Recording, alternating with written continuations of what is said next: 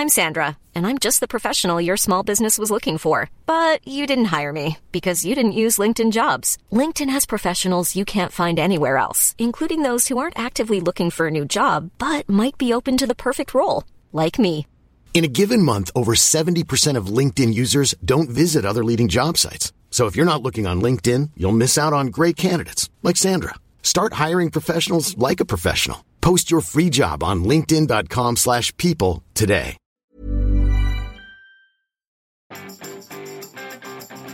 Vous avez déjà regretté d'avoir envoyé un message via Facebook Messenger Bonjour, bonjour, bonjour, bonjour, c'est Bertrand, votre coach web. Bienvenue dans ce nouvel épisode du podcast, épisode 276. Et oui, c'est la nouvelle fonctionnalité que Facebook va mettre hein, dans Messenger, c'est la possibilité d'annuler l'envoi d'un message dans les 10 minutes après son envoi. Voilà, c'est une idée qui fait son chemin sur des différentes plateformes. Twitter, hein, on parle beaucoup de la fonction éditer un message, mais dans Facebook, ils pensent, ils se disent, on pourrait carrément annuler l'envoi du message. C'est une fonctionnalité aussi que Gmail avait mis, hein, euh, tout simplement, dans sa plateforme. Alors bien sûr, si le message a été lu entre temps, eh ben ça sert à rien de, le supprimer. Mais si par hasard vous l'avez envoyé euh, pendant la nuit et que la personne ne l'a pas encore lu, eh ben peut-être elle ne verra jamais que vous l'avez envoyé.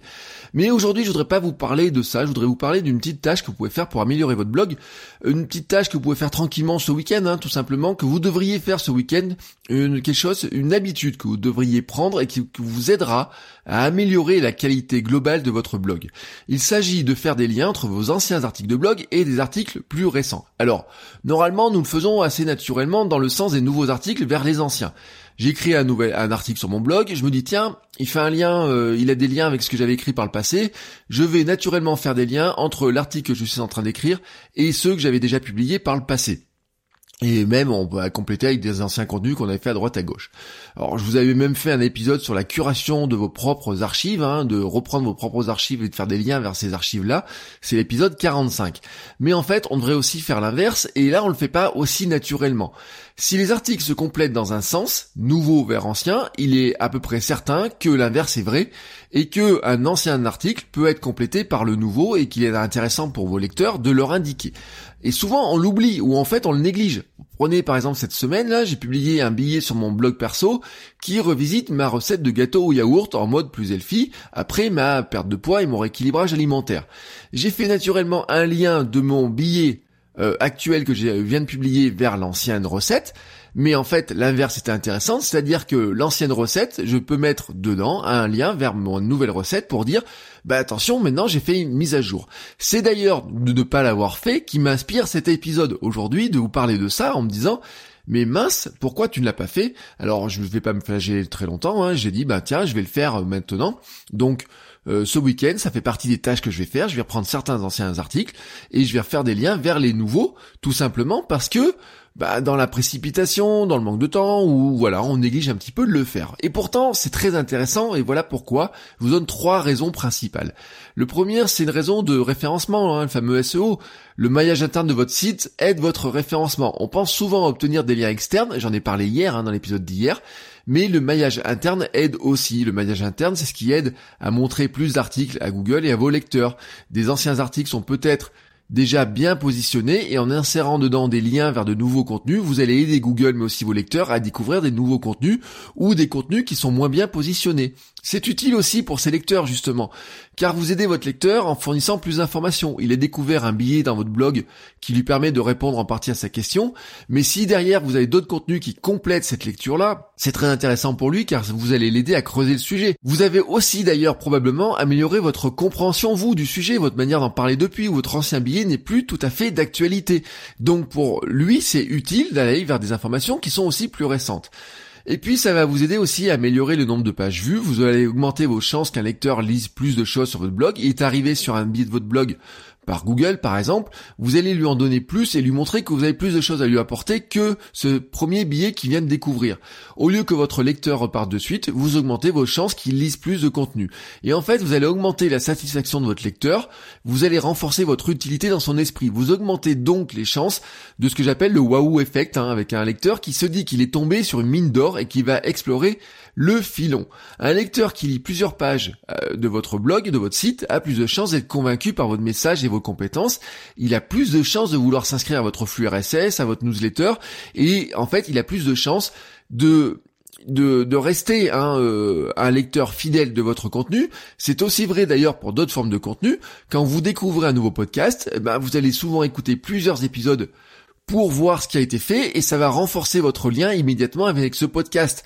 Hein, euh, ça fait partie un petit peu de notre manière de découvrir du contenu. On tombe sur un premier contenu et on va aller explorer ce qui a été dit avant pour en découvrir toujours un petit peu plus. Et si ça nous intéresse vraiment, on se dit waouh tout ce que j'ai loupé par le passé sur ce blog, je veux pas louper ce qui a, ce qui va arriver maintenant et on a une tendance à s'abonner. Alors comment vous pouvez ajouter ces liens? Eh plusieurs méthodes sont possibles. La première, c'est la plus naturelle, c'est d'ajouter des liens directement dans le texte. Vous placez ces liens sur des mots-clés essentiels directement dans les phrases euh, pour bien positionner le nouveau billet. Hein. Je dis bien vraiment, hein, et là je vous renvoie sur les articles sur le SEO que j'ai fait, euh, il faut bien, le, vous mettez pas à lire ici un, un autre contenu complémentaire, vous placez bien ça sur des mots-clés qui sont liés au nouveau contenu. C'est totalement naturel dans la lecture et ça vous aidera à positionner ces nouveaux contenus par rapport à des mots-clés qui vous intéressent. La deuxième élément, c'est que vous pouvez faire un petit encart ou quelque chose, un petit encart mise à jour. Hein. Si votre blog est ancien d'ailleurs, vous avez probablement dedans des contenus qui datent un peu, qui ne sont plus tout à fait d'actualité ou qui sont plus d'actualité à 100%, qui méritent d'être complétés. Euh, par exemple, vous avez fait un article il y a euh, quelques mois ou il y a deux ans, mais des chaînes YouTube préférées pour apprendre la vidéo. Alors vous pourriez le mettre à jour, le réécrire complètement, mais souvent plus facile pour vous et intéressant même de faire un nouvel article qui va venir se mettre dans le flux RSS en page accueil, euh, qui sera repartageable avec une nouvelle URL, qui sera vraiment, euh, qui sera un nouveau contenu quoi. Vous indiquez alors dans le texte de l'ancien, avec un petit encadré en début ou à la fin du billet, que vous avez fait une nouvelle liste, que vous avez complété cette liste-là avec des nouvelles, euh, des nouvelles chaînes et que vous avez de nouvelles idées de chaînes à regarder. Ça va aider le lecteur et ça vous fait un nouveau contenu qui est relativement facile à faire. Mais vous avez aussi des manières des fois qui sont plus subtiles de le faire. Par exemple, vous pourriez très bien euh, prendre un vous avez un ancien billet qui s'appellerait euh, comment faire connaître son livre. Hein. Vous avez écrit des, euh, des choses sur l'écriture, comment faire connaître son livre.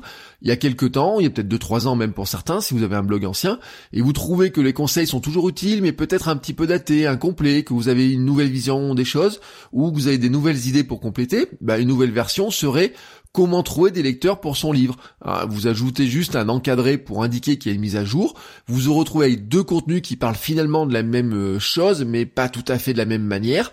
Et puis comme ça, vous avez fait une mise à jour, mais vous indiquez à votre lecteur qui arriverait sur l'ancien article que vous avez des nouvelles idées par rapport à ce sujet-là et que vous avez fait un nouvel article pour compléter cet ancien contenu. Et puis vous avez bien sûr une section en lire plus. Alors beaucoup de blogs hein, ont une section en lire plus en bas d'article. Souvent c'est même fait automatiquement hein, via un plugin.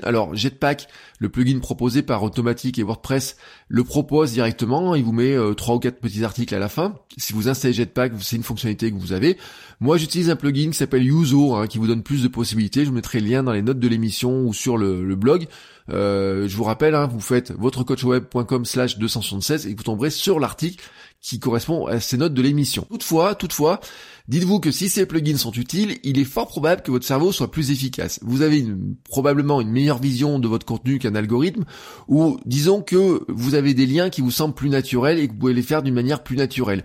Vous pouvez ajouter à la, une liste hein, à la fin de votre billet avec ces articles-là, vous pouvez aussi mettre un petit encadré, par exemple, tout au long du texte pour les contextualiser euh, et les mettre un petit peu en avant. Alors ces plugins, hein, je dis pas qu'il faut pas les utiliser, ils sont d'ailleurs très utiles pour ceux qui ont des grosses archives et ne se rappellent pas de tout.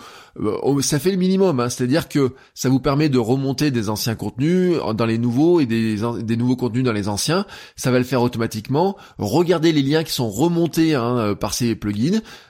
c'est intéressant de le faire, mais dites-vous que vous pouvez aller plus loin et les mettre directement dans votre texte. C'est une bonne manière pour vous d'améliorer des anciens articles et d'amener des gens vers des nouveaux contenus par ce biais-là. Alors surtout ce que je voudrais vous dire aujourd'hui, c'est qu'il faudra en faire une tâche régulière. Euh, c'est comme écrire, c'est comme créer du contenu. Pensez à son maillage interne. Entre ces contenus est une tâche qui doit être régulière. Euh, vous devriez consacrer quelques minutes hein, chaque semaine, par exemple, 10 ou 15 minutes tranquillement le week-end. Alors vous prenez là tout de suite votre gestionnaire de tâches et vous créez une tâche récurrente pour cet ajout de lien, pour ces ajouts de liens dans vos anciens contenus. C'est votre petite révision du week-end, comme ça, tous les week-ends, vous prenez 10-15 minutes pour le faire. Alors si cette tâche vous semble trop difficile, trop ardue, si vous trouvez que vous avez trop d'anciens contenus à regarder, vous savez pas par où commencer, eh ben prenez tout simplement vos statistiques et regardez les articles les plus consultés, les plus populaires, euh, les plus partagés sur les réseaux sociaux tout simplement.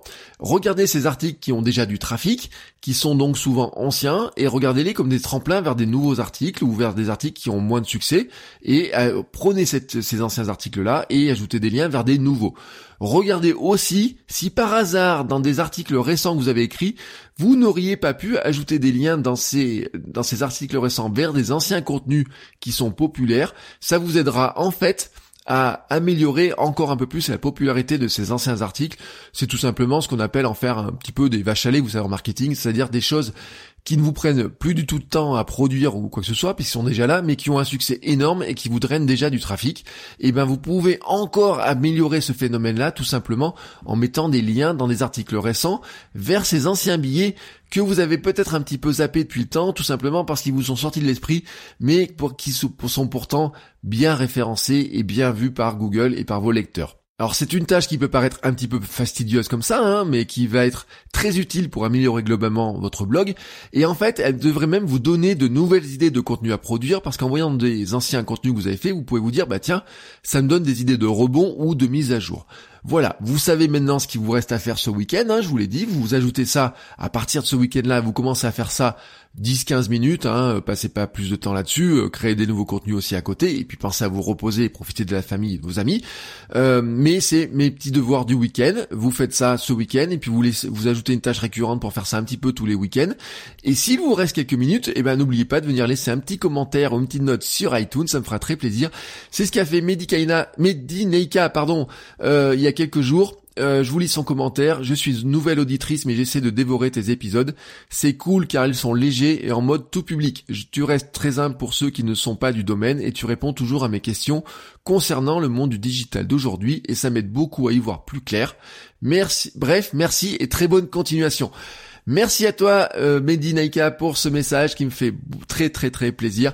Merci pour ce commentaire. Euh, voilà, ça fait euh, plaisir de voir de tels commentaires. C'est exactement le but de ce podcast, de vous aider à mieux comprendre, vous aider à progresser, vous aider à produire du meilleur contenu et à être plus visible sur Internet et peut-être en faire pour vous une activité et améliorer en tout cas vos activités.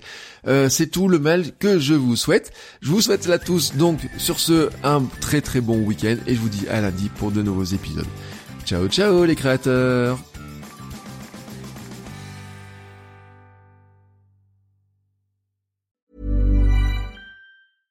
Want flexibility? Take yoga. Want flexibility with your health insurance? Check out United Healthcare Insurance Plans. Underwritten by Golden Rule Insurance Company, they offer flexible, budget friendly medical, dental, and vision coverage that may be right for you. More at uh1.com.